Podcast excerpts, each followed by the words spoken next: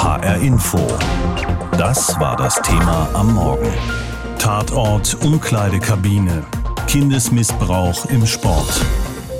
Es reicht ein Erlebnis, einmal diese Ohnmacht, wenn sich ein Erwachsener an einem Kind vergreift und dieses Kind dann häufig den Rest seines Lebens damit zu kämpfen hat. Sexuelle Gewalt an Kindern und Jugendlichen kommt in unserer Gesellschaft in verschiedenen Formen vor, oft hinter verschlossenen Türen, in Familien, aber immer wieder auch in Sportvereinen.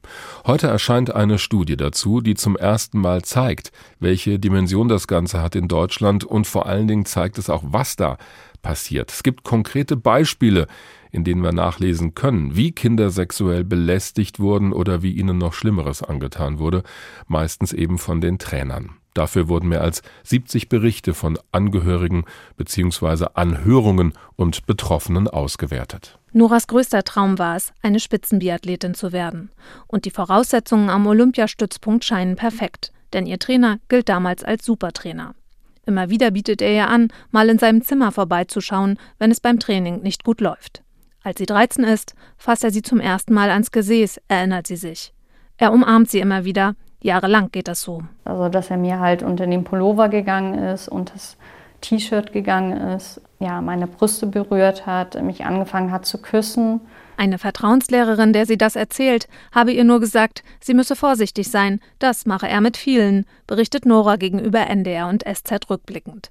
Irgendwann habe er dann mit ihr schlafen wollen. Ich habe es dann halt über mich ergehen lassen. Ähm, ich hatte danach fürchterliche Schmerzen gehabt. Nein sagen habe sie sich nicht getraut, zu groß sei ihre Angst gewesen, dass sie damit auch seine Unterstützung als Trainer verliert und damit der Traum von der Sportkarriere platzt. Was Nora beschreibt, deckt sich mit der Analyse von Täterstrategien in einer neuen Fallstudie zur sexualisierten Gewalt gegen Kinder und Jugendliche im Sport. Sie wurde von der unabhängigen Kommission zur Aufarbeitung sexuellen Kindesmissbrauchs in Auftrag gegeben. Bettina Ruloffs, Professorin an der Sporthochschule Köln, hat die Studie mitverfasst. Was wir sehen können, ist, dass es oft so ist, dass diese Trainer eben eine ganz hohe Reputation haben.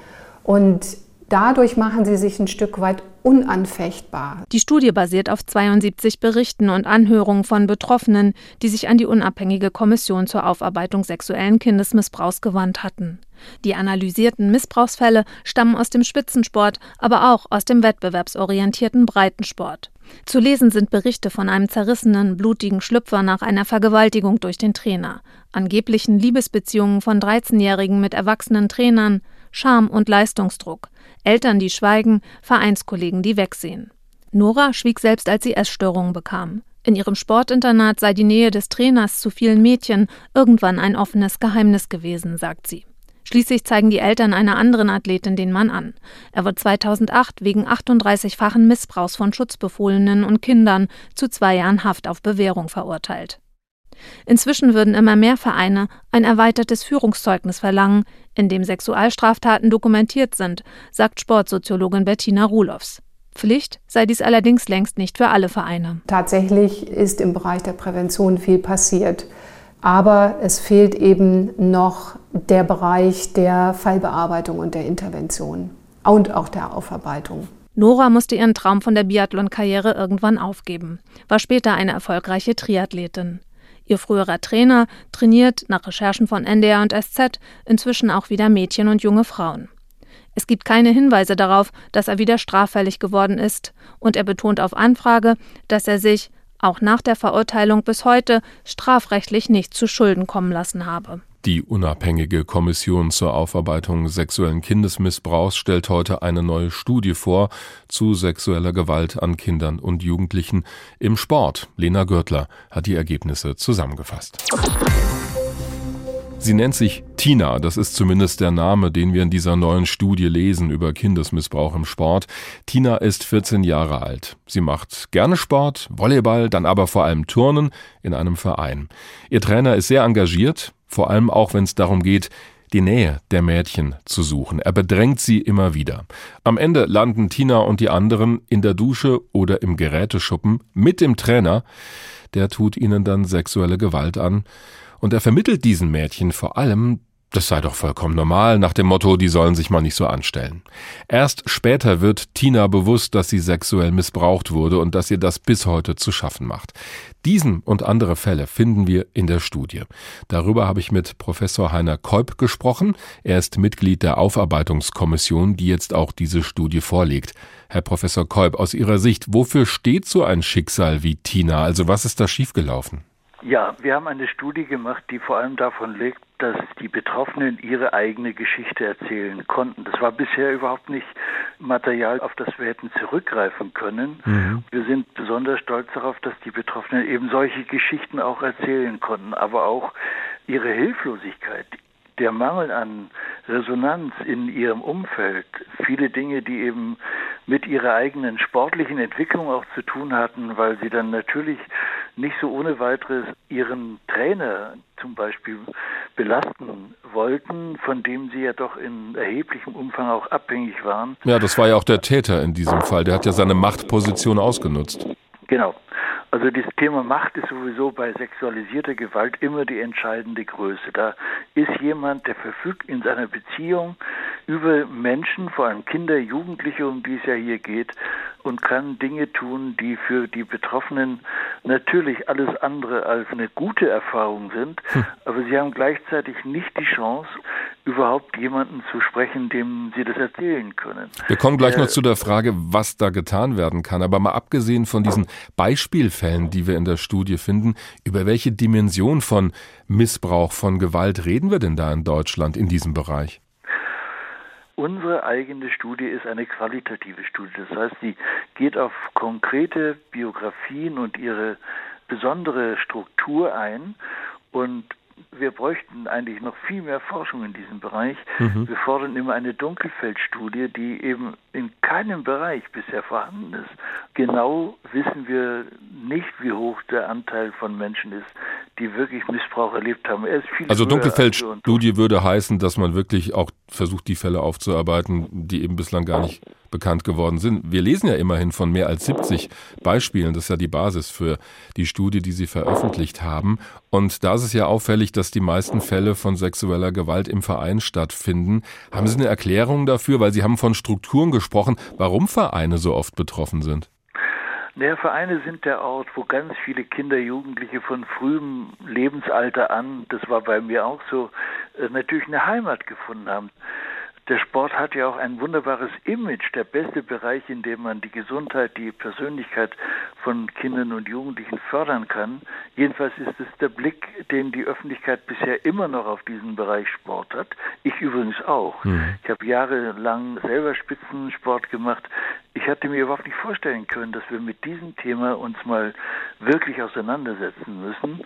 Und das ist die Hauptaufgabe dieser Studie, diese einseitige Erzählung, der Sport ist toll, der ist super, der hat überhaupt keine unangenehmen Seiten. Diese Geschichte muss anders erzählt werden. Es muss auch den Leuten, die wirklich das Gefühl haben, dass sie im Sport Dinge erlebt haben, die zum Beispiel auch ihre weitere sportliche Betätigung oft völlig zerstört hat. Mhm. Dass die sich also trauen, das auch öffentlich zu machen oder jemanden anzusprechen, so verstehe ich sie. Wäre auch das, was Sie den Vereinen vor allem raten würden, so eine Offenheit, auch wenn es natürlich super unangenehm ist?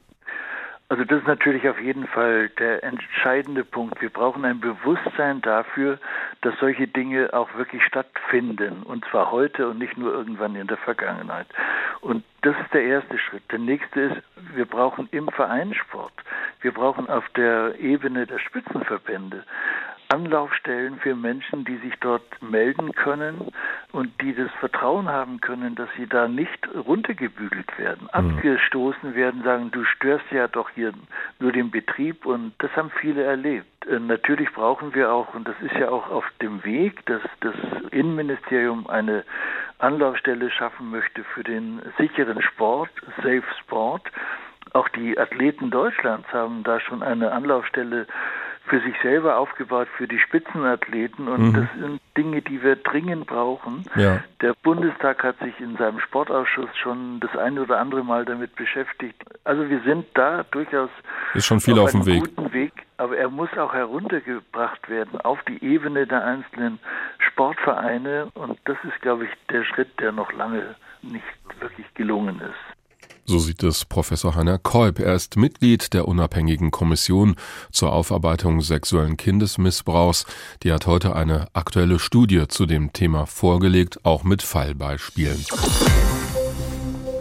Gemeinsam Sport zu treiben, in der Mannschaft und dabei auch noch von einem erfahrenen Trainer zu lernen, wie das richtig geht, das macht nicht nur Spaß, sondern es ist auch gesund. Trotzdem gibt's immer wieder Fälle, in denen Kinder für den Rest ihres Lebens traumatisiert werden, weil ihnen beim Sport Gewalt angetan wird. Solche Fälle beschäftigen uns auch immer wieder hier in der aktuellen Berichterstattung. Ein aktueller Fall aus Hessen wird seit der vergangenen Woche vor dem Frankfurter Landgericht verhandelt. Es geht um einen Jugendtrainer aus Hattersheim im Main-Taunus-Kreis. Der Mann war Ende des vergangenen Jahres festgenommen worden und er soll junge Fußballspieler vergewaltigt, missbraucht und genötigt haben. Sven B. ist 35 Jahre alt, ein ehemaliger Fußball-Jugendtrainer aus Hattersheim, der zuletzt beim Drittligisten SVW in Wiesbaden Kinder und Jugendliche trainiert hat. In seiner Funktion als Nachwuchstrainer soll er von 2014 bis 2021 zehn seiner Spieler aus verschiedenen Vereinen im Alter von 10 bis 17 Jahren vergewaltigt, missbraucht und sexuell genötigt haben. Laut Staatsanwalt Dominik Derczerny hat er dabei eine perfide Masche benutzt. Dass er sich zunächst anonym an die Geschädigten wandte über verschiedene Messenger-Dienste, diese darüber bedrohte. Gleichzeitig soll er sich als er selbst in seinem richtigen Namen den Minderjährigen gegenüber als Helfer und Vertrauensperson geäußert haben. Die verunsicherten Kinder haben laut Staatsanwalt die Hilfe angenommen und sind zu ihrem Trainer gefahren. In mehreren Fällen soll er die Geschädigten hierbei zuvor mittels Schlafmitteln und Alkohol zunächst betäubt haben und die sexuellen Handlungen so dann gefilmt haben. Einen 16-Jährigen hat er laut Anklage insgesamt 50 Mal vergewaltigt. In anderen Fällen soll er seine autoritäre Stellung als Jugendtrainer ausgenutzt haben und so seine minderjährigen Spieler zu sexuellen Handlungen genötigt haben, teilweise im Urlaub.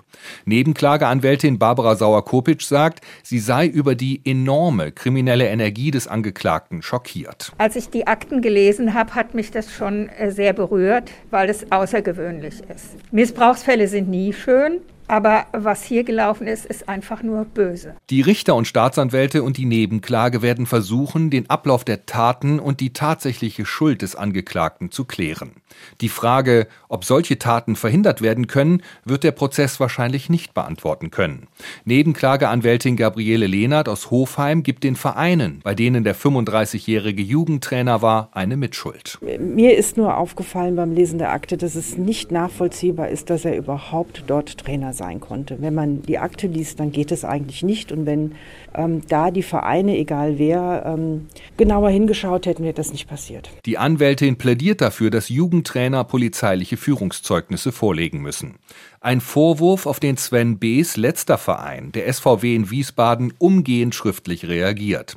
Der Jugendtrainer habe dem SVWW eine Kopie seiner DFB-Elite-Jugendlizenz zur Verfügung gestellt. Die Lizenz war bis zum 31.12.2021 gültig. Für deren Erwerb ist unter anderem die Vorlage eines polizeilichen Führungszeugnisses zwingend erforderlich. Die Eltern einiger Geschädigter, die das Verfahren im Gerichtssaal verfolgen, wollen sich nicht äußern. Verständlicherweise. Der Prozess gegen den ehemaligen Jugendtrainer ist bis Ende November terminiert. Ihm drohen bis zu 15 Jahre Haft plus Sicherungsverwahrung. Die geschädigten Kinder und Jugendlichen werden wahrscheinlich aussagen, zu ihrem Schutz allerdings unter Ausschluss der Öffentlichkeit. Ein Bericht von Frank Angermund über diesen aktuellen Fall aus Hessen.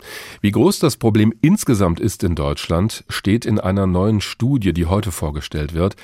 Und da lernen wir auch, was getan werden kann, damit so ein Missbrauch gar nicht erst passiert. Damit kennt sich Marlin Hoster aus vom Landessportbund Hessen. Sie ist auch Vorsitzende der Sportjugend Hessen und dort unter anderem für den Bereich Prävention zuständig. Frau Hoster, ohne jetzt Namen zu nennen, aber haben sich da schon Vereine an Sie gewandt, die sagen, ja, wir haben da einen Verdachtsfall bei uns? Also bei unserer Beratungsstelle in der Sportjugend Hessen melden sich immer wieder Vereine oder Betroffene auch von sexualisierter Gewalt, auch von psychischer Rassismus, Mobbing, all solchen Sachen. Und die werden dann von unserer Psychologin, die sehr erfahren ist auf dem Thema, beraten. Sie berät so um die, ich sag mal, 30 bis 50 Fälle im Jahr. Die arbeitet dann vor allem auch mit externen unabhängigen Fachberatungsstellen zusammen, also zum Beispiel mit dem Kinderschutzbund. Der ist da immer ein sehr guter Ansprechpartner. Also da gibt es schon so ein gewisses Netzwerk im Hintergrund, was dann auch aktiv werden kann. Konnten Sie da auf diese Weise auch schon Fälle aufklären? Ja, also wir haben in diversen Beratungsfällen Aufklärung leisten können, und zwar häufig zusammen mit den Betroffenen. Deren Bedürfnisse sind natürlich immer bei uns so ein bisschen im Mittelpunkt, die wollen wir nicht übergehen.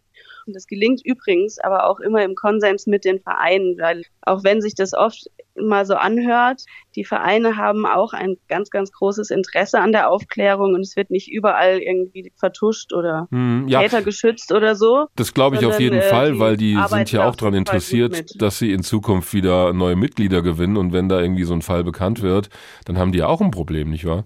Ja, ganz genau. Die wollen natürlich auch, dass ihr Verein gut dasteht. Und es gibt auch immer mehr Vereine, die das als Qualitätsmerkmal sich auf die Fahnen schreiben, dass ihr Verein gut aufgestellt ist und Kinder und Jugendliche bestmöglich vor Gewalt aller Art in ihrem Verein geschützt sind. Sie beraten ja auch Vereine und Verbände, um sexuellen Missbrauch, sexuelle Gewalt im Sport zu verhindern. Wie gehen Sie da vor? Also worauf kommt es da an? Also die Sportjugend setzt vor allem auf Sensibilisierung und Beratung. Also wir qualifizieren Trainerinnen und Trainer. Äh, Sensibilisierung heißt, dass die auch im Verein, die Trainer zum Beispiel, merken, wenn ein Kollege oder eine Kollegin irgendwie sich komisch verhält oder wie kann ich mir das vorstellen?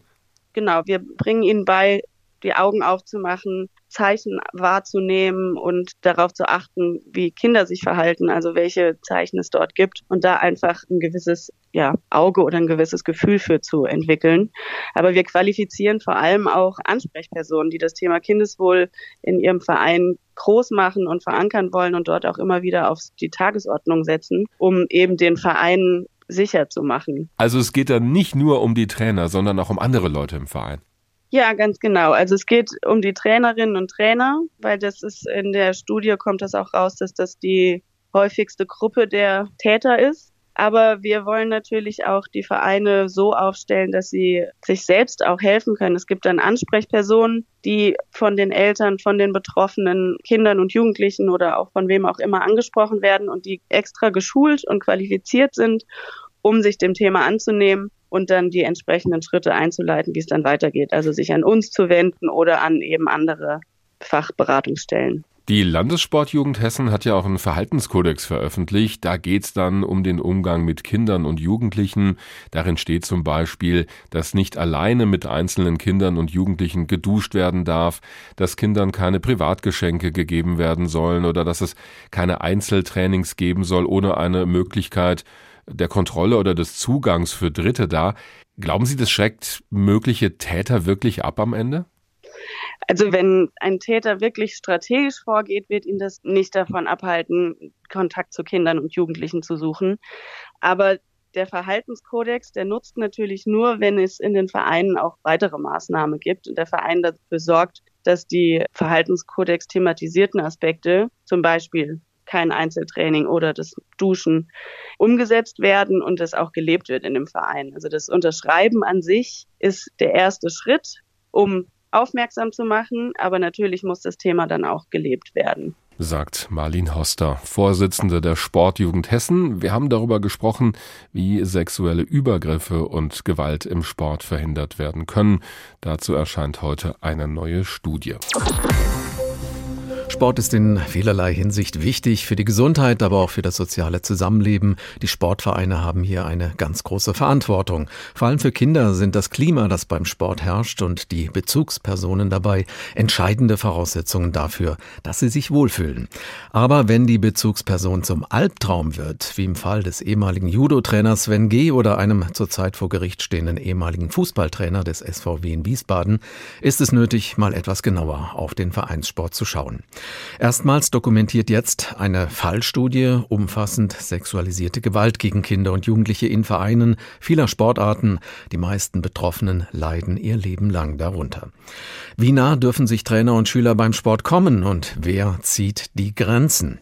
Saskia Klingelschmidt war bei einem Sportverein, der grundlegend über diese Frage nachgedacht hat. Es ist früher Abend, doch die Mädchen und Jungen, die beim Frankfurter Turnverein 1860 ihr Judo-Training absolvieren, haben Power. Sie werfen sich in der neuen Turnhalle auf die Matten und halten sich dort fest. Und Paula sagt, sie ist schon Jahre dabei. Es ist natürlich trotzdem ein Unterschied, wenn du jetzt mit jemand, der drei Köpfe größer ist als du, kämpfst oder halt mit jemand, der kleiner ist. Du musst dich auf jeden Partner anpassen. Mit manchen kämpfst du gerne und fühlst dich sozusagen wohler, mit manchen nicht. Aber es gibt ja Techniken und es ist halt auch wichtig, dass man auch da sich dran hält, sonst kann ja wirklich auch was passieren. Als würden wir hier nicht über Judo sprechen, sondern über gesellschaftliche Umgangsformen.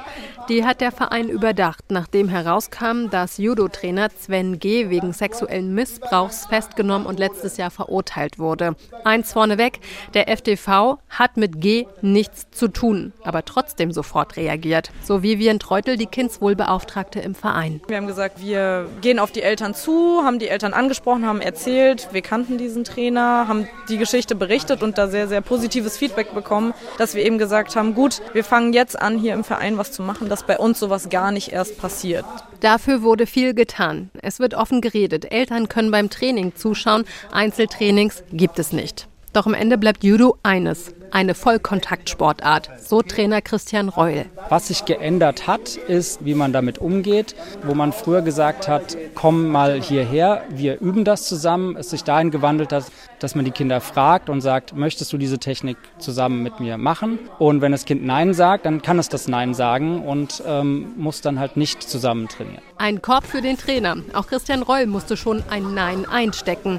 Aber wie soll man den Kindern denn dann noch was beibringen? Man weiß erstmal nicht, sagt das Kind jetzt nur Nein, weil es das einfach nicht will oder weil es dir die äh, Situation unangenehm ist. Das weiß man so natürlich erstmal nicht, aber deswegen wieder offen sein und erklären, warum man etwas machen möchte und dann ist man eigentlich in 99 Prozent der Fälle, dass, dass man die Kinder auch dazu kriegt, dass sie das dann so machen, wie man das dann möchte im Training. Kostet Trainingszeit, aber reden hilft. Anders können Techniken auch mit erfahreneren Kindern erlernt werden. Doch nicht genug. Mittlerweile hat der TFV sogar die Vereinssatzung nach etwas Gesprächsbedarf mit dem Vorstand geändert, das Wohl des Kindes darin verankert. Die Eltern und kleinen Judokas, die haben, so scheint es, ein gutes Gefühl. Entweder man klopft so den Gegner ab, das heißt dann Stopp, loslassen. Also Recherchen nach, also ich habe ja nur Positives gehört, hausnah, und netter Trainer, nette Atmosphäre. Also ich fühle mich so wie zu Hause. HR Info. Das Thema. Wer es hört, hat mehr zu sagen.